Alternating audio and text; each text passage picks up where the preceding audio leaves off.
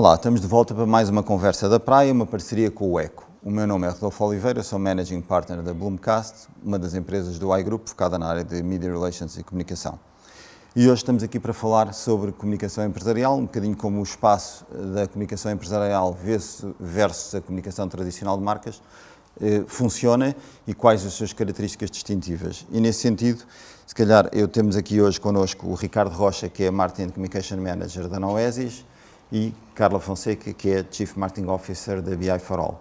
E eu se calhar começava por ti, obrigado Carla por estarem connosco, uh, por te perguntar como é que tu vês esta diferença e como é que, para quem esteja do outro lado a ouvir e a, e a, e a, e a tentar compreender esta diferença, como é que vês a, diferenciação da comunicação tradicional, uhum. uh, mais focada nas marcas, para uma comunicação mais business to, to business, ou seja, mais empresarial e, focada se calhar mais no negócio de outras organizações. Uhum, muito bem.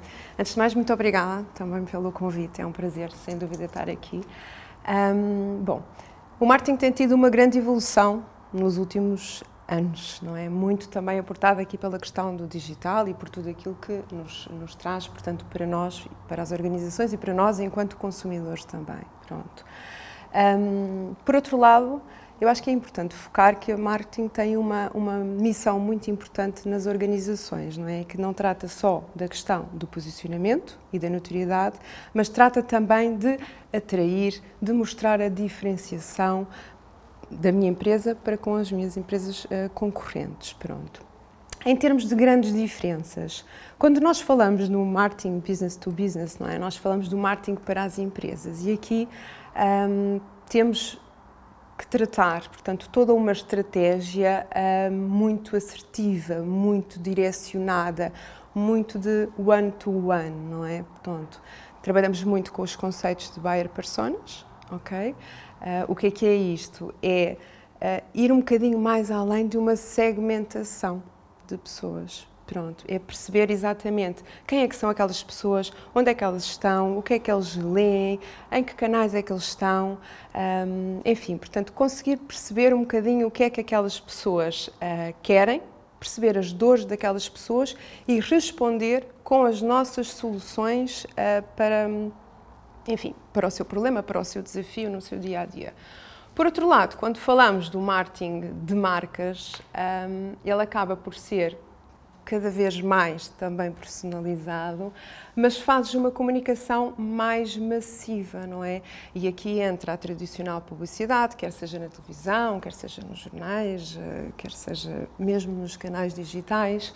A nível de campanhas, também falamos de campanhas um bocadinho diferentes, portanto, se falamos em campanhas eh, de conceitos B2B, falamos de uma campanha, se calhar mais de um conteúdo, onde nós temos todo um processo de nutrição e do funil uh, de, de, marketing, portanto, muito mais uh, trabalhado e muito mais assertivo. Uh, uma campanha de marca é mais direcionada, é mais de produto, é mais imediata, não é? Pronto. Ah, há, há um, um, um, outro aspecto que é também a questão do retorno ao investimento é mais fácil, enquanto no marketing B2B um, o ciclo de venda tipicamente é, é maior, no marketing B2C é mais, mais imediato, portanto eu faço uma campanha e eh, rapidamente ou mais rapidamente eu consigo ter o resultado dessa mesma campanha. Acho que são assim os, os, os dois grandes diferenciais também. Ricardo, queres, queres dar também aqui a tua Sim, eu concordo. Para já, uh, obrigado pelo convite, é um gosto estar aqui convosco. Um, eu concordo com, com, com, a perspectiva que a Carla referiu. Uh, eu diria que há, a grande diferença tem a ver com o público com quem comunicamos, é? ou seja, o tipo de comunicação mais massificada no B2C, portanto, no, na comunicação para o consumidor e na comunicação das marcas, versus uma comunicação mais focada, mais segmentada, e mais específica no caso do, do B2B. Uh, uh, diria que o, o, resto não há grandes diferenças, quer dizer, são técnicas eventualmente ligeiramente diferentes, mas os canais são os mesmos, as formas de, de chegar aos públicos são as mesmas uh, e os públicos também são similares, apesar de tudo. Eu, eu, há, há, sempre aquele mito de que o B2B é uma, que é uma compra empresarial, não é? Portanto, que o comprador empresarial é diferente do comprador uh, pessoal do consumidor, vamos chamar assim. e, portanto, durante muitos anos houve muito essa diferença de linguagem, por exemplo, não se usava tanto os fatores emocionais na comunicação empresarial, portanto, na comunicação B2B e no, versus a comunicação B2C, que está muito mais avançada nesse, nesses tópicos. mas eu acho que há uns tempos li, li um artigo que falava sobre isso porque na verdade o comprador uh, empresarial também é um ser humano, é uma pessoa como outra qualquer. Portanto, também compra emocionalmente. Aquela ideia de que o comprador empresarial é racional e o comprador uh, uh, pessoal é emocional, não é exatamente assim. Ou seja, nós mesmo no, nosso, no processo de compra numa empresa, há fatores emocionais. É? Há a relação com aquela empresa, há um, muitas vezes até uma, uma, eh, uma das, das, emoções mais importantes é a segurança e a credibilidade. Não é? Eu mais facilmente compro um serviço a uma empresa a quem eu reconheço uh, mais credibilidade e mais notoriedade no mercado do que se calhar a uma empresa que ninguém conhece, ainda que as propostas de, uh, possam ser até similares. E portanto aí uh, é um comportamento emocional, não é necessariamente não é necessariamente o comportamento racional de simplesmente comparar uh, features e preço e condições de pagamento, não é? Portanto, havia muito essa ideia que, o, que a compra B2B era muito isto, um, ehm, e eu acho que esse, esse, esse caminho tem sido feito e, e, as empresas e o marketing B2, B2B, portanto, de empresa para empresa, tem vindo a trabalhar cada vez mais essas variáveis. Uh, falar nas dores, como, como a Carla referiu, uh, perceber quais são os pain points, é? quais são as dores, quais são as necessidades do cliente e de que forma é que nós podemos resolver essas necessidades dessa empresa. Uh, e, e, por isso eu acho que há um bocadinho esta mudança de paradigma uh, e, e, e, diria que os dois tipos de comunicação estão cada vez mais a aproximar-se. Vemos cada vez mais empresas que comunicam para empresas a trabalhar as variáveis emocionais, a trabalhar a sua credibilidade enquanto não diria love brand, se calhar não chegaremos nunca a esse ponto, não é? Mas, mas quase, mas quase, não é? Eu, eu, enfim, olho para o mundo das consultoras ou das consultoras IT e há marcas que, que se destacam naturalmente e que são marcas mais emocionais e com quem eu tenho uma relação mais próxima. E, e acho que esse é o caminho que, que, que, todos os marketeers e todas as empresas têm, têm que fazer. Depois varia, de facto, os canais, como, como a Carla referiu. Se calhar não faz sentido, eu costumo dizer isso, não é? Para vender um, um, um, um, serviço de consultoria de IT, que, são, que é a área que nós trabalhamos, que não faz sentido ter um, um outdoor aqui na Marginal. Um, para vender um shampoo faz, não é? E, portanto, eh, eu diria que mudam mais os canais do que propriamente eh, depois as técnicas de, de comunicação. Mas a questão, um bocadinho que, que, que, existe muito específica aqui também, é que há uma ligação muito ano-to-ano, não é? Há, há um trabalho muito feito ao nível da relação e de estabelecer essa relação com o cliente. É? E isso, creio que, que, há um fator aqui diferenciador, não é? Porque, porque nós não trabalhamos tanto a parte massificada, há muito uma relação e a, e a tentativa de fazer, muito, há muita questão do, de, da apresentação e da, e da demonstração associada uhum. que não existe no espaço do, quer dizer, eventualmente nos carros uhum. uma pessoa vai testar Sim. o carro, não é? Mas, mas não anda ali a ter um, um, uma prova de conceito e a experimentar e a ter uma, uma instalação a, muito focando na parte tecnológica. Sim. E nós, nós no espaço também do, do B2B, há aqui uma questão também complexa que é, é igual à, à do espaço mais tradicional, que é a questão como é que nós, eh, eh, que, que fatores é que, é que nós podemos utilizar para, eh, no fundo, nos diferenciarmos e, nos, e os, os drivers de diferenciação podem ser idênticos e em alguns casos podem não ser e portanto se quiseres trazer também aqui a tua perspectiva sobre isso uhum. que acho que é um, é um tema importante que tem, é um bocadinho diferente os, se calhar os drivers de diferenciação que se usam num, num espaço mais de empresas uh, e prêmio-empresas. Uhum. O, o, o, Ricardo referiu bem a questão da segurança, Sim. se calhar é um tema muito importante, e a confiança uhum. uh, de, uma, de uma empresa fornecedora, que se calhar uma pessoa, quando compra, como diz, um shampoo, não está propriamente preocupada com esse tema, não é? Claro. Sim, sim. Eu acho que aqui a questão da confiança, como o Ricardo referiu, é, é crucial, não é? Porque nós não estamos a comprar, um, usando o exemplo, um shampoo, não é? Nós estamos a comprar uh, uma parceria. É um investimento que não é para ficar ali num projeto, não é? Portanto, aqui a questão da confiança eu acho que é crucial. Um, é expertise, não é? O talento as pessoas saberem fazer, saberem fazer o diferente, não é? O mais do mesmo todos nós uh, sabemos fazer, não é? Portanto, temos que saber fazer mais e melhor e apresentar as soluções ao cliente, não é? É por isso que ele nos procura, pronto. E, e por isso é que também aqui o trabalho do marketing é muito importante, não é? Porque é trabalhar um, também um bocadinho o propósito da organização, não é? O que é que nós fazemos para ajudar as outras organizações, não é? Começa de dentro para fora, pronto. E isto também tem que se refletir muito na estratégia que nós estamos a implementar, porque um, não é só apresentar que fazemos, temos que depois no cliente mostrar esses bons resultados, não é? Portanto, o marketing não começa uh, ali quase no, na, na, venda, não é? O marketing tem que começar todo muito antes, não é?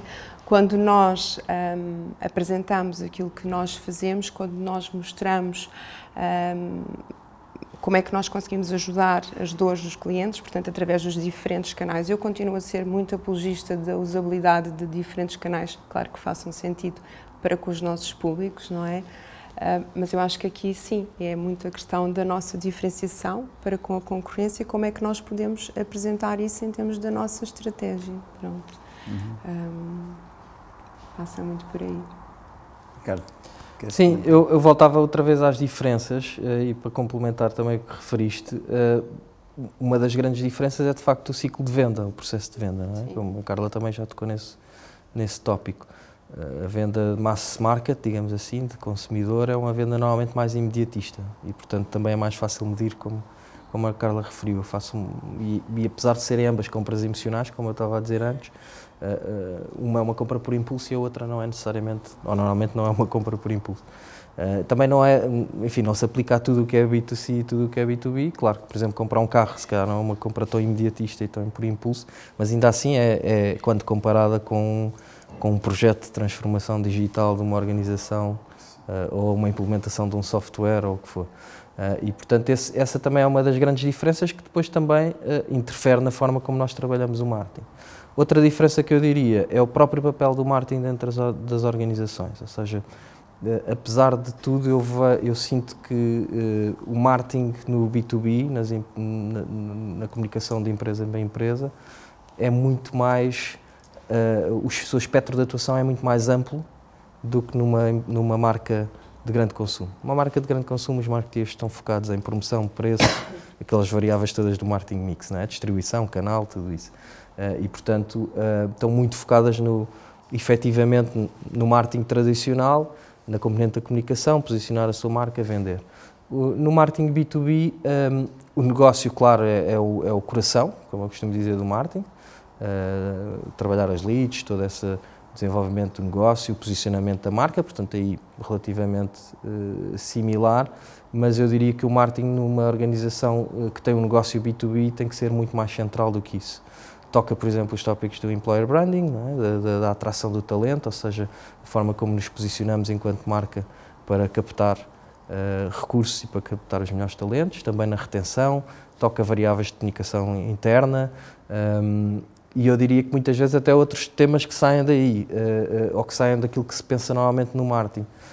podemos falar em estratégia, o marketing no B2B, se não está, deve estar muito, nas empresas onde ainda não está, deve estar muito mais próximo da gestão de topo uh, uh, e deve estar muito mais próximo da definição das estratégias da organização, que pode passar por estratégias de internacionalização, por exemplo, abordagens a novos mercados, uh, novas áreas de negócio, tudo isso tem que ter trabalho de marketing, é? tem que ter um trabalho de marketing, market intelligence e tem que ter essa envolvência. Inclusivamente, e porque estamos aqui num espaço também diferenciador, eu vejo o marketing também interferir claramente no workplace, por exemplo só para dar um exemplo que é um bocadinho fora, da, fora daquilo que é o espectro atual. Ou seja, cabe também ao marketing pensar na forma como o futuro do trabalho, agora neste modelo híbrido, uh, funciona. Cabe ao marketing também trabalhar essas variáveis, pensar como reorganizar os espaços, como voltar a tornar os escritórios relevantes para que as pessoas uh, possam trabalhar no escritório versus trabalhar em casa, em que situações é que se deve, é que se deve, é que, é que cada uma das, de, de, dos modelos de trabalho se aplica melhor, um, que políticas se devem adaptar, adotar, uh, e por isso eu diria que o marketing numa organização B2B é muito mais transversal, é muito mais abrangente, uh, obriga também a um conhecimento maior do negócio, Uh, enquanto que o. Posso estar a ser injusto para o B2C, mas eu sempre trabalhei em marketing B2B e adoro, portanto, há, há, quase 20 anos trabalho esta área. E por isso acho que, que, que claramente o marketing numa organização B2B, que tem um negócio B2B, é muito mais estratégico uh, e muito menos estático. uh, e, e, no B2C é mais focado no, como disse, no mix tradicional do marketing. Está aberto a debate esse. Está aberto a debate. Eu acho, acho que há aqui um, um, ponto também muito, muito interessante que eu digo sempre, que é todos nós fazemos marketing, não é? Claro. Todos nós somos embaixadores da marketing. Claro que há departamentos específicos, não é? No desenvolvimento dessa estratégia, na implementação dessa estratégia, na criação das ideias, não é? Para, para, para chegar ao, aos objetivos, não é? que em última instância é, é a rentabilidade do negócio e, e objetivos de, de, venda, não é? Tocar-se também aí, mas todos nós fazemos marketing, não é? Todos nós, quando nos apresentamos em nome da empresa, estamos a ser embaixadores dessa, dessa marca, para o bem e para o menos, para o menos bem, não é? Um, eu acho que por isso é que o Ricardo também estava aqui também a tocar um bocadinho neste ponto, não é? Que é esta sensibilização que o marketing também tem que um, mostrar às pessoas que é, tudo bem, nós somos do departamento de marketing sim, mas tu também quando estás nos clientes ou que seja, também estás a ter a tua, a tua missão enquanto embaixador, não é, aqui da, da marca. Pronto. Até porque muitas vezes somos o, o ponto focal de contacto com o cliente, não há outro, portanto há ali um canal gerido através de uma pessoa e como é que essa pessoa seja realmente um, um embaixador. Sem diz. dúvida. E se calhar passando agora para um lado mais operacional, eh, nós nesta área a, área empresarial tem características muito específicas, portanto, a mesma forma como trabalhamos as redes sociais, por exemplo, é, é muito própria ou uhum. tem algumas características próprias. Vocês na BI têm, têm um, um trabalho muito grande nessa área. Como é que tu vês uh, o, o, o, foco e a ligação que têm vindo a fazer na utilização das redes sociais como, como uma parte integrante, no fundo, dessa estratégia Sim. que têm estado a utilizar? E, e, e, já agora, que canais é que usam mais? Sim. Uh, embora, obviamente Sim, em termos de redes sociais. Pronto, em termos de redes sociais, claramente que quem está num mercado uh, como o nosso é o LinkedIn, não é? Claro que também temos que estar nas outras redes, nos Facebooks, nos, nos Instagrams, nos Twitters e tudo mais. Um, eu, eu, na minha opinião, as redes sociais dão uma possibilidade muito grande às organizações, que é poder comunicar diariamente, é? Eu consigo partilhar conteúdos diários um, e com uma diferenciação de formatos. Portanto, eu tanto consigo pôr um vídeo como um e-card, como uma notícia que sai na imprensa, como um artigo de blog, como um e-book que me traz uh, captação de, de, leads, não é? Portanto, eu consigo um, toda esta, esta comunicação diária com, com, os meus públicos, não é? Sejam eles potenciais clientes, clientes ou mesmo colaboradores ou futuros colaboradores da nossa organização. Um, eu acho que é, é uma estratégia que, no nosso caso, faz parte integrante. Pronto. Um, a título de exemplo, nós lançamos uma campanha para os nossos clientes ou para os nossos potenciais clientes e, em simultâneo, por exemplo, uma campanha de lead generation, lançamos um e-book e, em simultâneo, lançamos esse mesmo e-book através das nossas redes sociais, ok? Portanto, também para poder trazer pessoas que não estão nas nossas bases de dados ok? E assim conseguirmos ter uma visibilidade maior um, sobre, sobre o nosso know-how e sobre aquilo que nós, que nós fazemos. Pronto.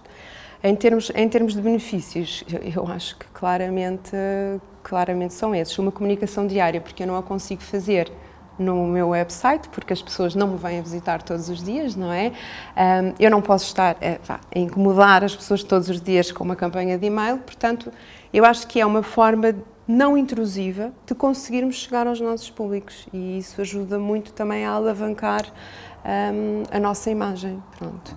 E depois tem todo um aspecto global, não é? Como o Ricardo estava a falar há pouco, não é? Nossas empresas também estão a trabalhar muito a parte internacional, ou seja, também conseguimos chegar a outros públicos que, se não fosse assim, também não conseguiríamos uh, chegar. Portanto, e target pode-se fazer perfeitamente para, para, para, uma geografia, para um, e isso é muito exatamente. eficaz, no, na, sobretudo no espaço empresarial também, não é? Sim. Em todos, mas aqui Sim. especificamente estamos a falar que as, que as Sim. Sim, nós usamos as, também as redes praticamente todas, Facebook, Instagram, Twitter uh, e LinkedIn. Obviamente o LinkedIn tem uma preponderância grande neste negócio B2B. Estamos a olhar para o TikTok, que eu acho que uhum. é uma uhum. coisa que temos que começar a olhar. Andamos Mesmo todos, as empresas B2B, as marcas já lá estão, não é? O B2C já lá está. Realmente vai à frente, mas eu acho que faz sentido, até na componente do employer branding, que já falámos. Uh, e uh, eu diria que uh, as redes sociais são fundamentais para qualquer estratégia de de, quer de lead generation, quer de posicionamento, quer de uh, employer branding, mais uma vez referindo. uh, são fundamentais para uma estratégia de conteúdo, porque de facto são o canal mais eficiente na difusão de conteúdo junto dos nossos públicos e porque permitem fazer essa segmentação que referias. E, e portanto, aquilo que nós, no caso da Noesis, temos vindo a fazer cada vez mais é termos estratégias diferenciadas entre o que é a comunicação, para já entre canais, portanto, os nossos canais, não só os formatos são diferentes, como o conteúdo é diferente. Nós, por exemplo, apostamos muito mais no Instagram na componente de, de employer branding e, portanto, posicionamento da nossa marca enquanto uma das melhores empresas para trabalhar em Portugal e, enfim, passar a nossa cultura, o nosso EVP, que é o nosso employer value proposition, todos esses, todas a vida na Noesis, promover também e dar algum dar reconhecimento aos nossos talentos uh, e portanto utilizamos esse canal sobretudo para isso, diria que 90%. Uh, eh, continua a ter algum negócio, LinkedIn uh, mais foco no negócio, embora a componente do, do employer branding também seja fundamental, porque enfim, qualquer pessoa hoje em dia que procura um novo desafio profissional está no LinkedIn e vai ao LinkedIn não é? e procura as empresas no LinkedIn. Portanto, também temos que trabalhar essa variável. Portanto, eu diria que tem que haver uma diferenciação entre os canais, em primeiro lugar, uh, e depois também deve haver uma, uma diferenciação entre o orgânico e o pago. Nós estamos cada vez mais a investir no pago, uh, precisamente para a componente do negócio. Ou seja, o, o, o paid media permite-nos uh, segmentar, como dizias, chegar àquele público, àquele praticamente one-on-one, -on -one, né? chegar àquela pessoa, àquela empresa, àquele setor de atividade, aquela geografia, o que quisermos. Uh, um, e por outro lado temos o tema do reach, não é? Agora mais, não quer ser muito técnico, mas temos o tema dos algoritmos e do, do alcance ser cada vez menor no orgânico. Uh, e o orgânico, mal comparado, acaba por ser, dentro do social media e do digital, a comunicação mais, mais de massa, não é?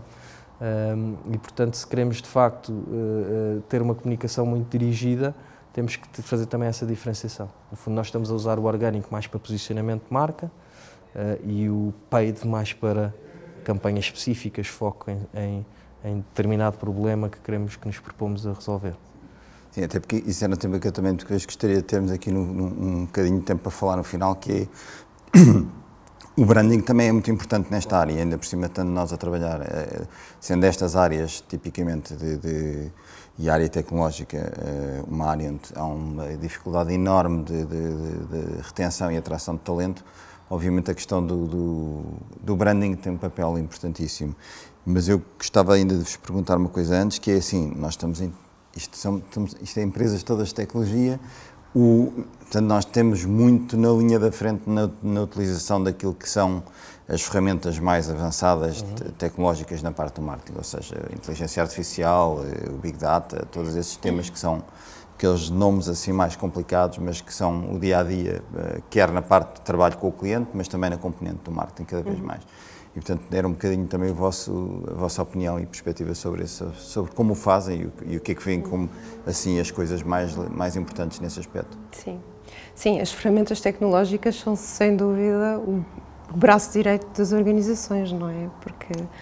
Um, é, é, eu acho que é um grande alicerce para toda uma diferenciação logo de início na concepção da estratégia, não é? Eu tenho dados e tenho que os transformar em insights, tenho que os transformar em conhecimento, pronto. E as ferramentas de data analytics, inteligência artificial, de facto, são, são ferramentas muito robustas uh, que trabalham esses dados para, em última instância, as melhores decisões, não é? Um, e, e, e o marketing não foge disso, não é? Porque se eu conheço melhor o meu cliente, se eu conheço melhor o que ele procura, se eu consigo perceber as tendências dele, a título de exemplo, conceitos de, de marketing content, uma campanha, não é que nós lancemos, se eu consigo perceber um, o que é que aquela pessoa viu, quais é que são as tendências daquela pessoa, qual é que é o comportamento face a toda uma nutrição que eu estou a ter com ele. Portanto, eu consigo dar uma resposta muito mais assertiva àquele cliente, não é? Porque as, campanhas, as campanhas de e-mail são, trazem também alguns desafios, não é? E depois trazem aqueles que ninguém quer, não é? Que é o unsubscribe, que é o shift delete, não é? Que nós todos também recebemos uma série de campanhas, olha, lá vem este outra vez, não é? E pumba, não é? Carregamos ali na campanha e pronto, e não, não, não sequer lemos. Portanto, a diferença começa logo aqui, não é? Que é nós conseguirmos ter um pitch certeiro com, aquela, com aquele interlocutor e isto é muito ajudado também pela, pela questão das ferramentas que estão por trás, não é? Que é Sim, nós temos as buyer personas, sim, nós percebemos mais ou menos quais é que são as dores e os desafios transversais, mas nós queremos saber mais. Nós queremos que aquela pessoa uh, nos veja como referência, que nos acompanhe, que nos leia, que chegue até nós, não é? Portanto, aqui, sem dúvida, eu acho que as, as ferramentas são, são cruciais e até para o próprio social media que estávamos a falar anteriormente, não é? Uh, conseguirmos perceber um bocadinho as tendências, conseguirmos até dar às pessoas o que é que uh, eles querem exatamente ver e procurar, não é? É um bocadinho. e vocês aí. usam isso diariamente em termos de, de do vosso Sim, trabalho já? temos as nossas ferramentas de, de marketing automation, portanto, que nos permitem perceber todo esse todo esse envolvimento, não é? E que nos ajuda a, a, responder de uma forma muito melhor aos nossos clientes e aos nossos prospects, não é? Porque o que nós queremos é que ele, num processo de nutrição, nos continue a ler, não é? Não é estarmos a enviar, a título de exemplo, um artigo sobre inteligência artificial, mas afinal a pessoa se calhar quer saber é sobre, sei lá, Big Data ou outra coisa qualquer, não é? Portanto, temos que, de facto, cada vez mais personalizar toda a nossa comunicação um, para ser efetiva, Sim. para ter resultados.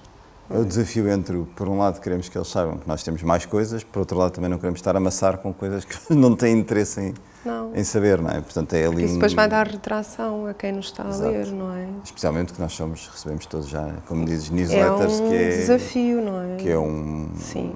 uma loucura. Sim. Eu faço muito shift Muito elite. shift elite. e depois é, é giro que eu acho que aqui, e viu-se de facto, e penso que aqui todos sentimos um bocadinho isto, não é? Na altura da pandemia, muitas empresas que se calhar não estavam assim tão preparadas. No nosso caso, acaba por ser aqui quase privilegiado, porque já estávamos em campos digitais uhum. e já estávamos aqui um bocadinho avançados, como o Rodolfo disse e, e bem, não é?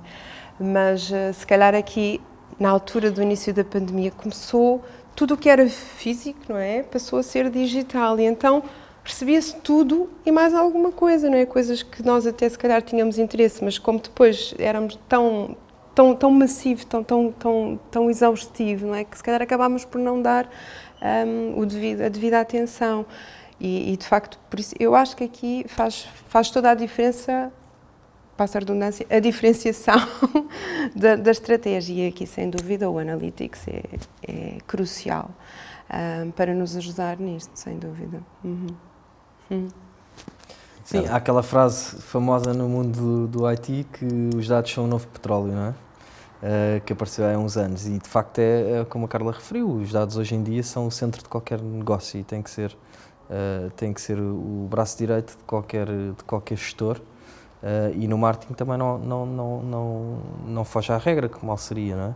E portanto eu diria que no marketing, no que toca aos dados, temos sobretudo a ver com a analítica, não é? a capacidade de termos e que o digital nos trouxe e a tecnologia nos trouxe, que é a possibilidade de podermos analisar uh, tudo o que fazemos e o impacto de tudo o que fazemos. Uh, e isso, no início da conversa, começávamos a falar nos meios tradicionais, não tem comparação com um anúncio de imprensa numa, uh, numa revista, não é? um anúncio de, de, uma página numa revista. O impacto que se consegue medir aí é pequeno, não é? são aquelas estimativas de audiência, quantas tira, tiragem daquilo, estimamos quantas pessoas é que e eventualmente viram aquele anúncio. Não há um CTA, portanto não há uma interação, a pessoa não faz nada, não, não, não clica, não interage com aquele anúncio. Uh, enfim, no limite fica com aquilo na cabeça e depois pode ir pesquisar uh, posteriormente no digital.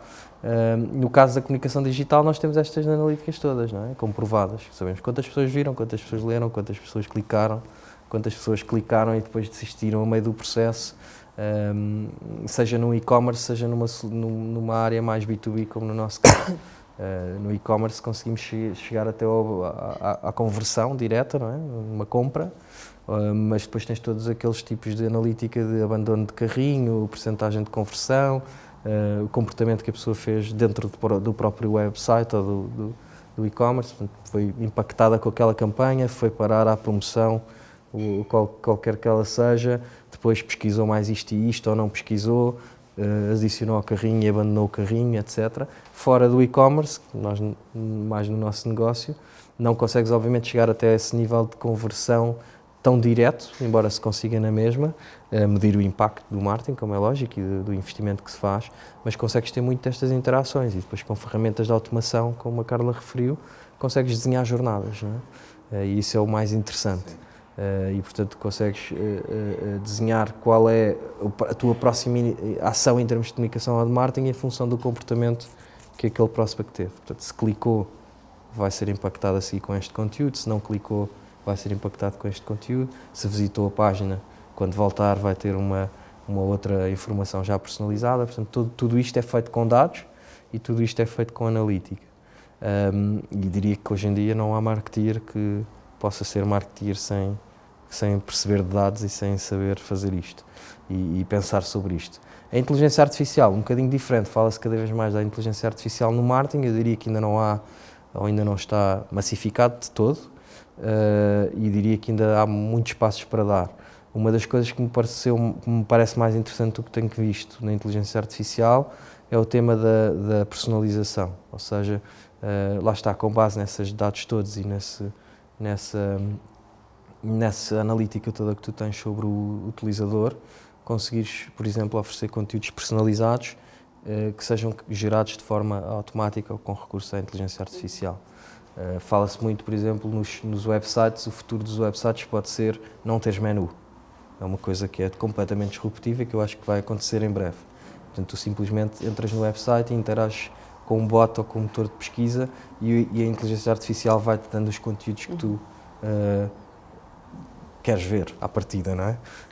Um, Tirando-te a ti também, obviamente, e condicionando-te um bocadinho na, nas, na, na tua navegação sim, uh, tradicional, mas esse é um conceito muito interessante. Quantas vezes vamos a um site e queremos encontrar o telefone e andamos em contactos e depois aparece um formulário, depois, ou queremos saber o que é que aquela empresa faz, e portanto isso, uh, a inteligência artificial pode ajudar. nós temos casos, inclusivamente, noutras áreas e, e noutras áreas de negócio em que tu, por exemplo, um caso que nós até desenvolvemos de, uma, de uma seguradora que consegue vender os seus, os seus seguros, os seus produtos neste caso, sim, navegando no site completamente assistido por um, por um bot, ou seja, sem que a pessoa clique em nada, simplesmente escreve, interage com, com um chatbot, procura um seguro não sei o quê e a página e o website vai o conteúdo vai sendo uh, disponibilizado ao utilizador uh, sem que ele tenha que clicar, fazer a simulação, faz a simulação no bot, Sim. coloca os valores no bot, apresenta a simulação, assina o contrato de forma desmaterializada, uh, online e, portanto, consegue fazer o ciclo todo. Esse, por exemplo, é uma das, das aplicações da inteligência artificial no marketing que me parece que vai ser o futuro. É um bocado às vezes irritante quando não Sim. funciona. é, mas... Acho que todos tivemos aquela experiência de não é nada disto que eu Sim. quero e aquilo vez isso nas, à volta. Vês isso nas redes, só para complementar, vês isso nas redes sociais com a história do algoritmo, não é? Nós, os conteúdos que nos são apresentados, nós já sabemos que estão a ser condicionados. E está sempre a mudar o algoritmo. Eu no outro dia é? fiz no, fiz no Twitter, não sei se foi por causa da polémica do Musk, ele fez um tweet a dizer para irmos às definições e mudar lá o porque por defeito aquilo uh, apresenta-te o feed por, por, pelos teus interesses uhum. e pelo teu histórico de navegação, lá está, a inteligência artificial. E portanto, de facto, nós vemos sempre os mesmos tweets das mesmas pessoas, uh, daquelas figuras que nós seguimos ou daqueles temas que nós por algum motivo fomos interagindo. E se formos lá de facto às definições e mudarmos aquilo para apresentar por ordem de publicação, o vosso feed vai mudar radicalmente no dia a seguir, experimenta. Uh, até é estranho, eu agora abro o Twitter, eu fiz aquilo só para experimentar. Agora abro o Twitter e até uh, estranho, porque aquilo está a ser apresentado de forma. Não é? Sim, não está, não está minimamente personalizado a mim. Isso tem vantagens e desvantagens, não é? Toda a gente critica claro. os algoritmos uh, das redes sociais e a histórica, os Cambridge Analytics e do Facebook, todos esses temas. Mas a grande vantagem é essa comodidade. É se eu gosto de ler sobre política americana e se cliquei num, em duas ou três notícias e sigo o Obama e mais não sei quê, uh, o conteúdo depois vai com o, com o histórico, não é? portanto isto é um padrão de dados e, e, e, são algoritmos de inteligência artificial, o meu comportamento vai ditando aquilo que é o conteúdo que eu vou ver no futuro. Que é uma, para mim é uma vantagem enorme. Claro, tem a desvantagem contrária que é a tal manipulação, não é? Que as pessoas às tantas vivem numa bolha uh, e portanto só vê os eles. conteúdos que que, Aliás, e, que o algoritmo decide que vai apresentar. É? E tiras a, a interação e a discussão, porque a pessoa, basicamente, a certa altura, exclui todos aqueles Certo. que não concordam, Sim. porque se Claro, irrita. claro. É Depois as pessoas também perdem a capacidade de diálogo e de. E de Por isso é que tens os fenómenos do, de- do- da- das redes sociais cada vez mais Sim. tensas e, Verdade. Sim. e, e aquela ideia do preto ou branco, não é? Ou somos deste lado ou estamos deste lado da barricada. Que também é estranho, depois está-se a entrar assim Claro. numa redoma um bocadinho Estamos a estranha. manipular de é? certa forma as Sim. pessoas e a inteligência artificial tem esse tópico da ética, Sim, não é? nós trabalhamos Está. nestas áreas, eh, é um tópico muito É. relevante. E não será fácil de decidir, será fácil. de não. dirimir essa parte. O, o que, por um lado, nós, nós todos, enquanto pessoas, não é? Porque todos, todos somos pessoas e somos clientes ou, ou- ou promotores, não é? Portanto, independentemente de onde estamos. Queremos cada vez mais as coisas mais rápidas e mais imediatas, era o que estavas a dizer. Tu, por um lado, é chato, vês sempre as mesmas coisas, mas é o que tu gostas de ver, não é? Ah, é? É como a história dos chatbots, é talvez a forma mais convencional e mais fácil que existe hoje de inteligência artificial, não é? Mas a verdade é que dá muita agilidade, dá rapidez no processo, dá uma facilidade. Às vezes pode criar, alguns sistemas podem criar entropia, é verdade, existem. Mas de uma forma rápida eu consigo ter ali, se calhar, aquelas respostas que, por outro lado, estaria ao telefone, num call procura, é? center, São ou 50 no site à chegar. procura. Exatamente. E que a mim eh, facilita. Quando é bem feito, facilita, não é? E nós andamos cada vez numa vida mais tensa, mais rápida, mais tudo. O que não é rápido, o que não é imediato, o que é que nos acontece? Tiramos, não é? É a simplificação E- versus é. a vontade que nós também todos temos de descobrir É. coisas que de outra forma, se nos é tudo mostrado só o que queremos, perdemos essa Sim. Surpreende, para- nos surpreendermos. O desafio para os marketeers é, é entrar É depois esse, neste é. mundo da inteligência artificial, porque de facto, da mesma maneira que os algoritmos das redes sociais, como estávamos a falar, e dos feeds, eh, eh, fazem esse condicionamento eh, que eu continuo a ver como positivo, em função daquilo que são os interesses e os comportamentos de- das pessoas. O marketing com a inteligência artificial vai permitir fazer isso, que é, no fundo, apresentar-te o produto ou a solução em função do teu comportamento de compra, por exemplo.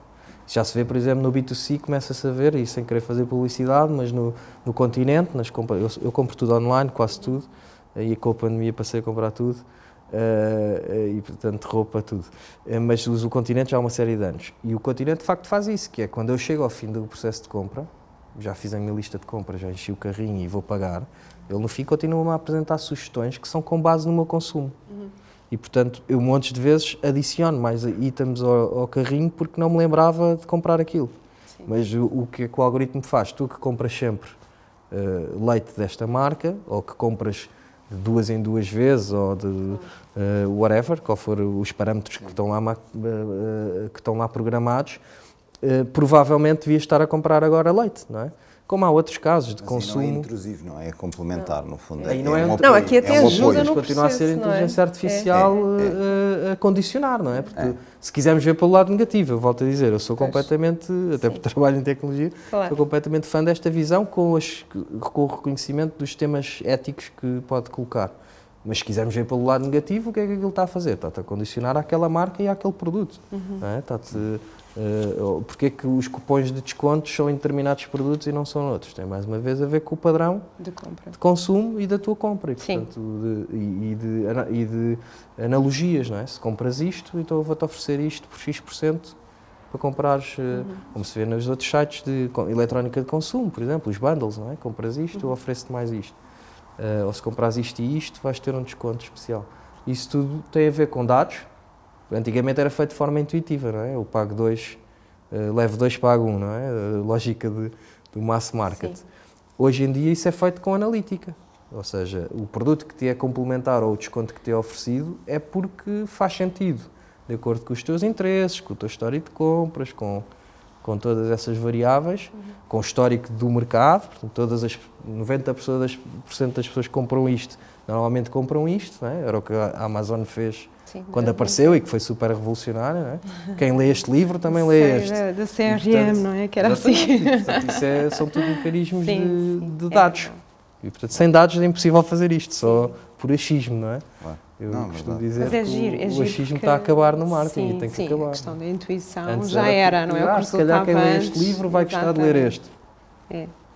Mas ajuda base, muito no é? processo, e estavas a falar, e estava-me a lembrar até noutras marcas que já estão a usar a questão da inteligência artificial sim, sim. ao nível de provadores uh, virtuais. Estavas ah, a falar sim, da questão da roupa, virtual, não é? Claro. Ao nível de provadores virtuais, como é que eu fico com esta roupa? Ou mesmo para as senhoras de maquilhagem, ou a cor de cabelo, não é? Portanto, já há todo um. Agora, eu acho que é um bocadinho um... mais science fiction, mas. Uh, mas é, é um bocadinho, mas, mas, mas há é muitas coisas claro. que, é, que é dado com dados de inteligência artificial, não é? Porque realmente é uma simulação, não é? De um, um rosto, de um, como é que nós ficamos com, com aquilo, não é? Sim.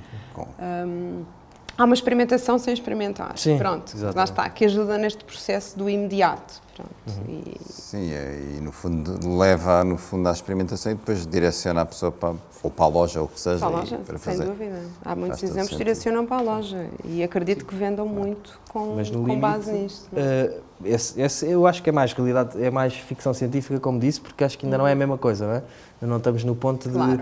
eu fazer ali uma uma, uma montagem de, com, ver, com realidade virtual do meu blazer, se fica bem ou não sei o que, ainda não é a mesma coisa. Mas diria que os dados, e voltando ao tema do, dos padrões de consumo, fazem muito, mais sentido, fazem muito sentido, e isso já está completamente implementado, nesse tal processo de compra. Ou seja, se eu compro sempre uma camisa daquela marca, naquele tamanho, etc., é a obrigação da marca já me conhecer enquanto consumidor, ter essa informação e conseguir-me dar uma tal experiência mais personalizada. E, portanto, por exemplo, online não me obriga a ir ao menu, camisas, procurar, não sei o quê, tamanho. Quer dizer, provavelmente já se me conseguir identificar, que é esse o desafio, já me consegue oferecer o que eu, tô, o que eu vou àquele site comprar. Ou numa loja, e por isso o tema do Omnichannel tem muito a ver com isto, não é? Eu, se for fisicamente àquela loja onde compro sempre os meus fatos, eh, é suposto que aquelas pessoas me conheçam, independentemente de ser uma cadeia de 200 lojas. É suposto que, de alguma maneira, eu, a, a, marca saiba quem é o cliente e, e, quais são os seus hábitos, o que é que gosta, o que é que não gosta, uh, em vez de eu ter uma experiência completamente claro. uh, indiferenciada de vão andar por ali e vêm-me perguntar se eu quero ajuda ou, uhum. ou, uma coisa qualquer. Esse é o desafio das marcas. E faz a diferença no atendimento. Claro. E aí até já podíamos ir para outro campo, que agora se calhar hoje, para hoje já não temos tempo, que é a questão das análises preditivas, não é? Claro. Que é a questão da antecipação das tendências, Sim, não é? Pronto, que então eh, faz muito impacto, não é? Eu ainda nem me estou a pensar nisso, mas realmente aquela marca já me está a claro. dar, não é? E isto de facto dá aqui um boost grande, não é? Na questão sim, da sim, venda. Sim, sim, é? é um, um, outro mundo, sim, não é? é. Todo, todo em, em, criação. Eu gostava de ver, uh, terminar aqui com uma. Com, dado que estamos, estamos na, no final, aqui na reta final do, do, da nossa, do nosso espaço, que é uh, o vosso, a vossa perspectiva, no fundo, de uma componente essencial, especificamente neste setor, mas não só, que é o, o como é que nós podemos complementar, no fundo, o, o, o, papel do marketing no espaço empresarial tem uma, é muito grande porque vai desde a componente de ligação a, ao, ao board direto para, um, para a parte institucional, posicionamento, até, até uma parte de negócio e o alinhamento muito direto com essa componente. E há uma coisa aqui que também tem um papel cada vez maior e que é um bocado novo, neste espaço, mas que é essencial, que é a parte da, da, da atração e retenção de talento, que é um desafio, porque realmente eh, nós temos, temos uma, uma clara luta por, por, por profissionais por qualificados talento. nesta área que, uhum. que não, não existem, não é? Claro. E, portanto, uh, qual, qual, como é que tu vês o papel aí do que nós podemos ter no marketing e também a, a tua perspectiva, uhum. Ricardo, para nós uhum. fecharmos aqui com chave de ouro, com, uhum. com, este, com este lado importantíssimo também. É? Uhum. Porque cada vez mais as pessoas têm aquela questão da Great Resignation, há montes de temas agora que têm vindo a, a surgir e que são, são, são, são importantes na, na, na, e muito também nesta área. Uhum. Sim. Eu acho que é, aqui, de facto, sem dúvida, como referiste, o marketing tem um papel também muito importante. Primeiro, porque é o que é que aparece dessa empresa, não é? É muito passado pelo marketing, não é? Toda a parte da comunicação, uh, tudo o que aparece não só no social media, na imprensa, porque se calhar uh, mesmo até a nível de campanhas, enfim, tudo tudo o que é conteúdo, não é? Daquilo que nós passamos está a mostrar o que é a empresa, está a mostrar a autoridade da empresa. E todos nós queremos trabalhar numa empresa de referência, não é? uma empresa que nos diga algo, algo uma empresa que uh, nós nos identifiquemos com aquela cultura, nós, nós nos identifiquemos com aquela missão, com aqueles valores, com aquele propósito. Portanto, toda, toda esta, esta comunicação que nós fazemos também tem que estar aqui embebido um, esses drivers, não é? Esses fatores, pronto. E depois aqui acaba por se ligar também com outras áreas, que são as áreas do employee branding, não é? E como é que nós conseguimos também captar um, esse talento, pronto. É, são usadas as redes sociais, uh, são usados outros canais mais, mais diretos, mesmo todo o processo, uh, quando ainda estão nas universidades, é muito importante, não é? Que é logo a, a imagem da nossa empresa para com os, os futuros trabalhadores, os futuros colaboradores, não é? Portanto, as ações que são realizadas nas universidades já são cruciais nesse papel. Pronto. E depois há toda a parte da estratégia de retenção, não é? Muito trabalhada pela parte do employee branding, não é? Que são as ações já para retenção de quem lá está, não é? Para que se continue a identificar uh, com a cultura da organização, enfim, e, e que, que, ajudem também a levar a empresa também a um bom, um bom porto, pronto. Depois toda a parte de comunicação interna, enfim, que é, que é feita através de ou newsletters ou ações, iniciativas, eventos, é um novo mundo. O que, o que, me, o que coloca a empresa feliz, não é? E que também faça com que nós consigamos dizer aos nossos peers que a empresa também é boa e trazermos também talento para lá, não é? Porque todos estamos também ligados, não é? É, é um facto. Neste momento há há, há o tema do, da, da, contratação, não é? É transversal. Eu às vezes falo com pessoas e a gente às vezes pensa que é só no IT, ah, mas eu falo com outras pessoas e têm esta mesma, este mesmo desafio, sim, sim, não é? Sim, está, está, está complicado contratar para determinadas funções e, e, as empresas têm que ter, de facto, aqui um papel muito determinante. Como é que nós nos apresentamos à sociedade para que as pessoas também queiram vir trabalhar connosco, não é? Claro processo começa antes, não é? Sim. Eu diria que, para ser rápido, que estamos mesmo em cima é, do tempo, o, o, o, employer branding é um tema que tem que estar no marketing mais uma vez e, e, e, onde o marketing é fundamental. Basta olhar para a palavra, quer dizer, a definição de employer branding basicamente é trabalharmos a marca enquanto marca empregadora e, portanto, eu pego sempre na palavra branding e, e no outro dia li um, um artigo também que falava sobre isso, é, que tem a ver com se pensarmos quem são os especialistas em marca, não é? Numa, numa organização. Quem é que trabalha o branding de, de uma marca? São, é obviamente, o departamento de marketing no, na vertente comercial. Então, o employer branding, porque é que é trabalhado, por exemplo, tipicamente nos recursos humanos? Não faz muito sentido, não é? Tipicamente, de, sim. E, portanto, hoje no em dia o que estamos a assistir é o que estamos a assistir é essa mudança de paradigma. Ou seja, e o que dizia este artigo era exatamente isso. Nós temos que pôr os especialistas em branding a trabalhar a componente do employer branding. Portanto, o marketing tem que, tem que ter o papel central numa, numa organização. Eu, eu, no outro dia, também numa, numa conferência, falava disso. Uh, antigamente havia aquela moda da comunicação interna é? e havia um departamento de comunicação interna. Eu diria que quem estiver a ouvir, quem se ainda tiverem no departamento de, de, de comunicação interna na vossa empresa, lamento informar-vos que estão completamente obsoletos e estão completamente fora daquilo que é o, que é o mundo. Porque a comunicação interna não, não é diferente da externa. Uh, uh, mais uma vez, as táticas e as estratégias e o pensamento estratégico tem que ser o mesmo, porque, todo, porque estamos a trabalhar a marca. Portanto, eu tanto trabalho a marca para vender um produto, como trabalho a marca para vender a minha marca enquanto, enquanto empregador e enquanto uh, great place to, to work ou, ou, o que for. Uh, e por isso, uh, essa é, para mim é a grande mensagem que tem que ficar na cabeça dos gestores e, e, das, e das, organizações. O employer branding hoje em dia é um tema capital no negócio. é fundamental olhar para este tema pelos desafios de contratação que se fala. e, portanto, é, é fundamental que esteja no centro das preocupações dos gestores e o marketing tem que estar no centro da solução. Bem, tínhamos agora muito mais para falar. muito e, mais, sim, o tempo e não tocámos a eventos, não tocámos um conjunto de outras coisas que são interessantes. E os eventos tenho pena, porque os eventos é, é também uma área muito importante sim. e que felizmente estamos a poder voltar, não é? Mas uh, queria agradecer-vos uh, uh, estarem aqui hoje connosco e as conversas da Praia do iGroup continuam na próxima semana, aqui na nossa Casa da Praia. Até para a semana, no ECO.